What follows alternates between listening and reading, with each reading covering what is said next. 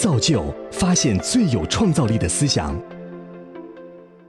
我今天演讲的题目是从一把油纸伞到一个材料图书馆。从一把油纸伞到这个材料图书馆，这个过程大概花了七年的时间。这就是我想今天想介绍的这个 From 余杭荣设计图书馆。它在杭州余杭，它是中国第一个中国传统材料图书馆。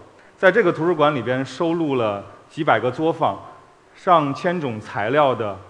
一个图书馆，它的使命是把中国的传统手工艺转化成材料，然后放在这个图书馆里边，然后把它交给全世界的设计师来应用。比如说，这个架子上原全部都是油纸伞和竹纸的一个材料。我讲一下这个图书馆是如何来运作的。这是一家竹纸作坊，是在杭州的呃富阳。然后我们在竹纸作坊里边呢，收集出来的这样十三种材料。这十三种材料其实是这个这家竹纸作坊，从它竹子到制作成竹纸整个过程中产生的十三种材料。然后大家可以看到这些箭头，比如竹纸浆，然后它直接变成了由当代设计师把它转化成为这样一个椅子和这个灯具。然后它比如说它的竹纸。通过编织的方式变成了一个竹帘。整个设计图书馆团队在2018年之前会完成中国31个省的传统手工艺的考察和研究，并把它整理成样品交给全球的设计师。那这个研究呢，由创想公益基金会支持。那什么缘由去建立这样一个图书馆？其实是今天我正要想讲的主要的事件。这张照片其实是在意大利米兰，这是全世界最大的设计周。也是有五十五年历史的米兰家具展，但很可惜，在这个全球最大的设计周和最大的家具展上面，至今为止还不允许呃中国的呃制造业品牌进入这里进行展览。他们给出的原因呢，就是中国呃的设计呢，中国的产品呃都是 copy 的。不仅中国的产品进不去，中国的设计师到那边去看展的时候，很多的展位会被拒之门外。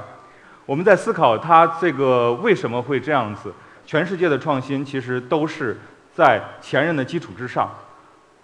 大家所想一想，我们我们几乎没有一样东西可以在完全的一张没有任何东西上一个空间上去创新。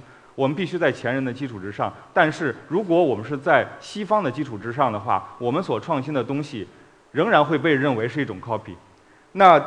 抱着这个想法的话，其实当时我在意大利遇上了我，呃，人生上很重要的两位呃合伙人，他是来自德国的 Chris，还有尤瓦娜来自塞尔维亚。然后我们三个人一起回到了杭州的余杭，来去寻根。我们想找到我们的设计，我们的根到底在哪里？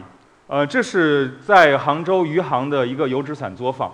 然后我们是在大概六七年前回到余杭之后，和这些油纸坊作坊开始去合作。我们当时的想法是，油纸伞已经退出了我们的生活，我们是不是可以把它重新把它带回到我们的生活之中？所以我们开始设计新的油纸伞。这是我们设计的新的油纸伞，但是这把油纸伞仍然不被大众所使用。但是我们脚步没有停。这是油纸伞的弧伞工艺，在油纸伞的弧伞工艺里边，我们。去找到了呃一些灵感，对我们做了这样一把椅子。其实油纸伞的弧伞工艺，它我们当时想，如果弧伞的工艺不是糊在一个平面上，而是糊在一个曲面上的话，那这把椅子它可能会出现任何其他的东西。然后后来我们就开始用弧伞的工艺，然后开始做整把椅子，然后看一看糊纸的工艺是否可以能够做到让能够支撑一个人的重量。但是最后我们做到了。那最后我把这把椅子放回到了米兰。其实我当时的拍了这张照片的意义，就是为了想告诉米兰，我可能找到了我们创新的根源。这是我们能够找到我们的根。这个其实是一个非常小的奖项，但是经常被提及，它非常有意思。就是刚才那个米兰设计周上，仍然还不能允许中国的制造业品牌进入的那个设计周上。他们把那个设计周上的这个设计师展区的最高的奖。第一次颁给了中国设计师，颁给了那把椅子。呃，当时，谢谢。呃，其实这是一个非常有意思的一个信号，就是其实米兰人，其实意大利人，其实全球呃，他并不是一直在诟病中国的抄袭，他其实在希望中国提出自己的东西。那我们的创新其实应该回归到我们自己的本土、自己的手工艺。我当时去米兰留学的时候，呃，本来是去去读汽车设计，我当时的梦想就是说进法拉利当一个汽车设计师。但是我到了意大利读汽车设计的时候，我发现。我这辈子都不可能进法拉利，即使进去，我也不可能做一个汽车设计师。原因是什么？因为马法拉利的这个这个小镇，这个某典纳这个小镇，几乎你问那个小镇的大部分的这个年轻的男孩子，说你未来的梦想是什么？那他大部分人会告诉你，我未来的梦想是进法拉利当一名工人。呃，就是这些男孩子最后可能学了设计，学了艺术，成为了设计师。我发现。法拉利其实根本就不是一个高科技品牌，法拉利根本不是一个纯粹的汽车品牌，它是一个手工艺，它是一个纯粹的手工艺品牌。它的它的所有的发动机，同一型号的每一个发动机都不不一样，同一个型号的发动机都有背后那个手工艺做手工艺大师的这个背后的这个心血，所以，我才发现其实我们走得再远。我们走的再是高科技，但是我们必须有一个根。那我们的根可能就是我们要去做的、研究的我们的东西，我们身边的东西就是传统手工艺。当我们把所有的事情做完之后，我们回头想一想，然后我们从那把椅子，其实我们坐那椅子之前是从一个灯具开始，回归到这个纸伞，到纸伞，最后其实是原始的纸伞，这是我们的根。这就是中国浙江杭州余杭西湖村。这就是当时我们做了大概六七年的油纸伞的地方，在这个油纸伞里边，我们开始去找寻这些材料，其中有湖伞的皮纸，然后转化成上了油之后变成油纸的状态，包括它的伞骨一系列的材料。这十几种材料呢，又被当代的设计师把它演化成不同的作品。这是其中一个作品，就是我们把一把纸伞，把它变成了三米的一个幅度。当它变变成三米的幅度，它就可以变成一把户外纸伞。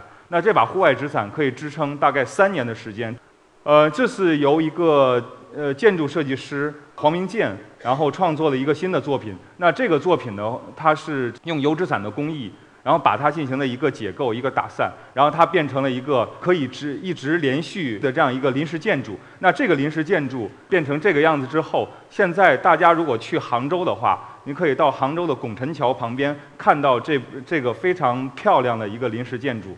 如果纸伞可以被解构，纸伞可以被产生出无数的东西，那中国的其他的传统手手工艺可能也可以如此。所以呢，基于这个想法的话，我们又继续开始。这是一个竹纸的作坊。那这个竹纸的作坊，它从竹子到泡在池子里两三个月发酵，到最后碾成竹粉，到最后变成了一个竹纸浆。我们用模具，用用手工的模具把它变成一个叶子的形状，然后它变成了一个屏风。这是我们在巴黎卢浮宫展览、克克鲁斯汀展览的时候的一张照片。那我们用三千片竹纸的叶子造出来的一个大概几百方的这样一个大的一个空间。那这个空间大家看到的东西全部是由竹子完成的，但是大家可能看不出来，这好像是竹子。这也就是我们所说的把竹子、把传统手工艺变成材料，把材料再回到当代设计的这样一个过程所产生的结果。这也是竹纸。竹纸浆通过染色之后，其实呢，它可以创造很多东西。这是大家可以看得到，这是一只蝴蝶。那这张照片呢，其实就在爱马仕的橱窗，现在仍然还在里边摆着。这是用杭州的竹纸，然后制作的这样一个装置。那这个图书馆由我们三个人建立，由余杭区政府的支持，然后有很多的企业的支持。这个图书馆里边几乎所有的东西都是由中国本土的。传统的手工艺进行创作出来的。那其实最终我们发现一个有意思的东西，呃，手工艺最终它不是到了设计为止，而是最终它创造了一种全新的生活方式。图书馆你看到的，它不是一个手工艺的集成，它是一个手手由手工艺开始做了一个中国当代设计创新的一个原动力的资源库。那这个资源库创造了出了一个生活方式。那这个生活方式。其实是我们未来最有价值的东西。那所有这一切，其实源于当初的一把油纸伞。我就跟大家分享到这里，谢谢。